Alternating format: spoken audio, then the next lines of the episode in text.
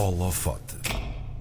Ela é investigadora do Instituto de Biosistemas e Ciência- Ciências Integrativas da, na Faculdade de Ciências da Universidade de Lisboa e foi distinguida pela segunda vez com o prémio de melhor jovem investigador atribuído pela Sociedade Europeia de Fibrose Quística. O seu trabalho segue uma abordagem de medicina personalizada, baseando-se no uso de amostras de doentes para analisar a resposta a fármacos. No holofote de hoje, damos luz à investigadora Iris Silva, que está connosco via WhatsApp. Olá, Iris, bom dia. Bom dia, Iris.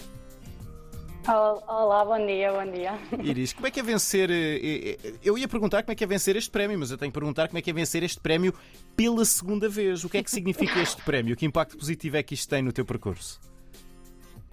Olha, portanto, então, ah, este prémio foi, é realmente um, um prémio que tem muito mérito e, tem muito, e é muito prestigioso na área.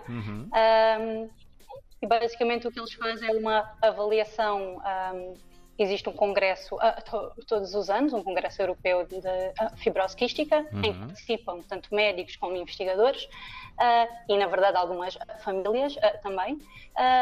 E existe uma avaliação do- dos nossos trabalhos e eles dão então o, o prémio àqueles que consideram ser os mais importantes.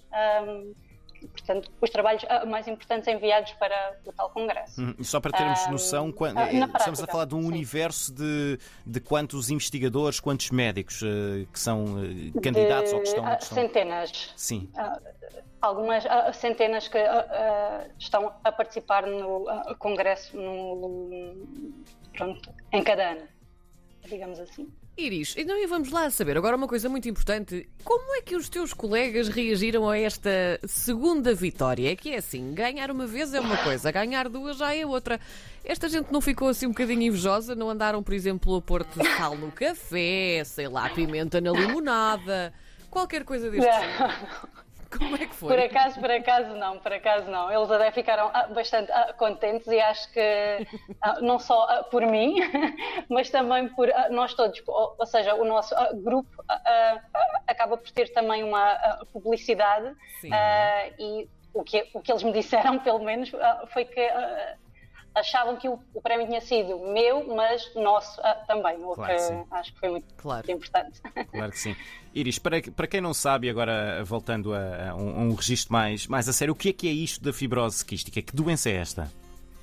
Uhum. Então, a fibrose quística é uma doença ah, genética, portanto, existem alterações no, no- no gene, que é a- CFTR, ahm, e basicamente o que acontece é que existe, portanto, a CFTR é um ah, canal iónico e existe um transporte de íons que não está ah, normal. Ah, portanto, isto acaba por, por afetar muitos órgãos, mas principalmente o pulmão, e, e basicamente o que acontece é que existe uma. ah, uma acumulação de, do muco que, que existe ah, naturalmente nos nossos ah, pulmões e que normalmente ah, existe até para hum, afastar e limpar alguns, ah, algumas ou bactérias, ah, por exemplo, que existem no ar e, e em todas as superfícies.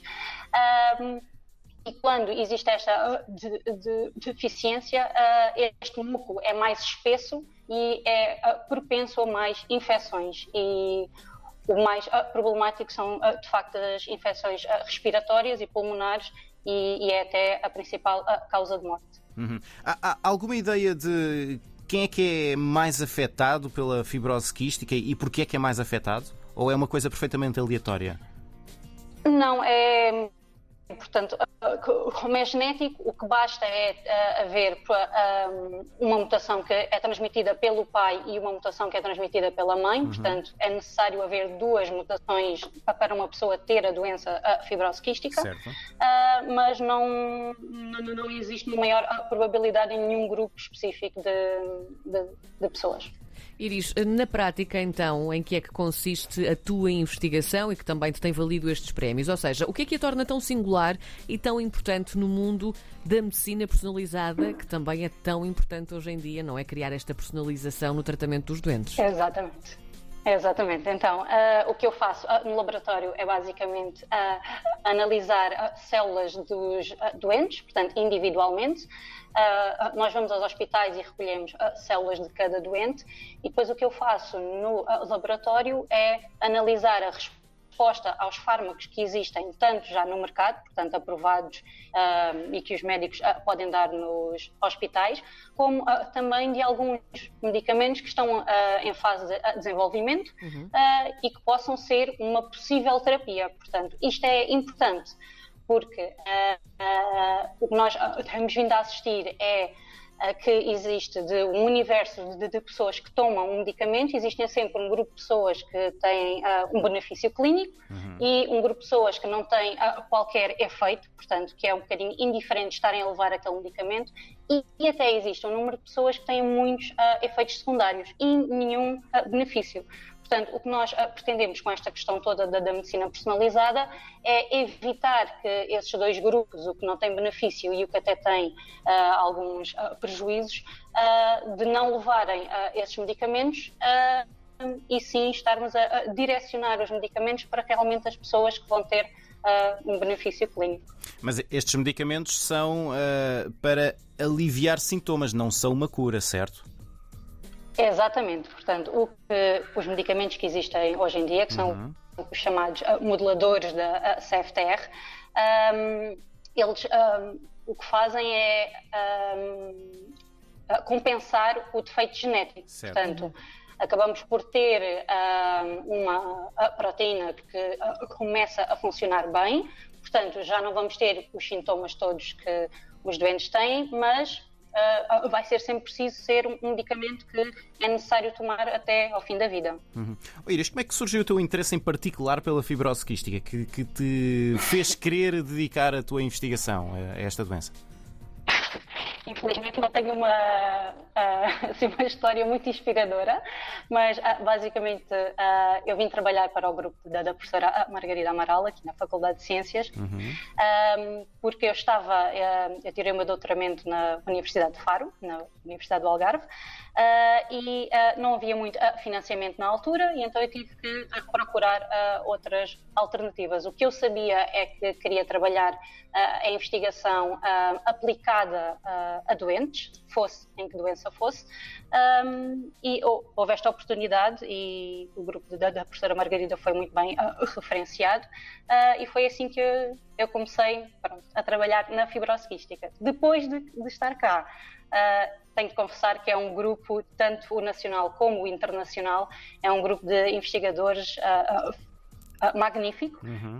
em que ao ao contrário de outras áreas que se ajudam muito uns aos outros para o bem dos doentes e não Uh, não há esta competição entre grupos para ou termos mais publicações ou etc. É um, um grupo, por acaso, muito uh, coeso. Felizmente. É, é, muito bom estar a trabalhar aqui.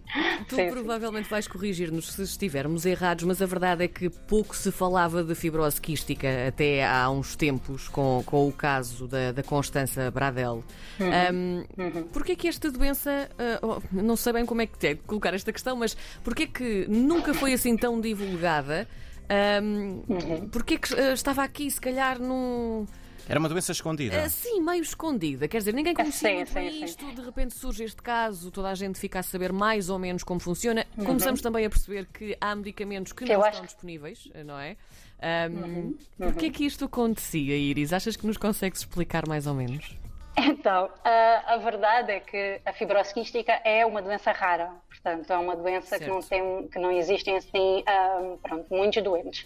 Uh, em Portugal, uh, estimas que sejam mais ou menos 400 a 450 doentes uhum. que, que, existem só no nosso país, uh, e por isso é que eu acho que ela não era tão falada. Uh, no entanto, e, e acho, isto é uma das coisas que eu digo desde que uh, houve o caso da Constança, é que uh, temos todos que agradecer à Constança, pelo menos cá em Portugal, porque realmente foi uma coisa que começou a ser falada e, e teve um, um efeito prático, que foi a aprovação deste novo medicamento. Uh, num tempo uh, recorde em relação a todos os outros medicamentos que existiam, que eram mais ou menos do mesmo tipo.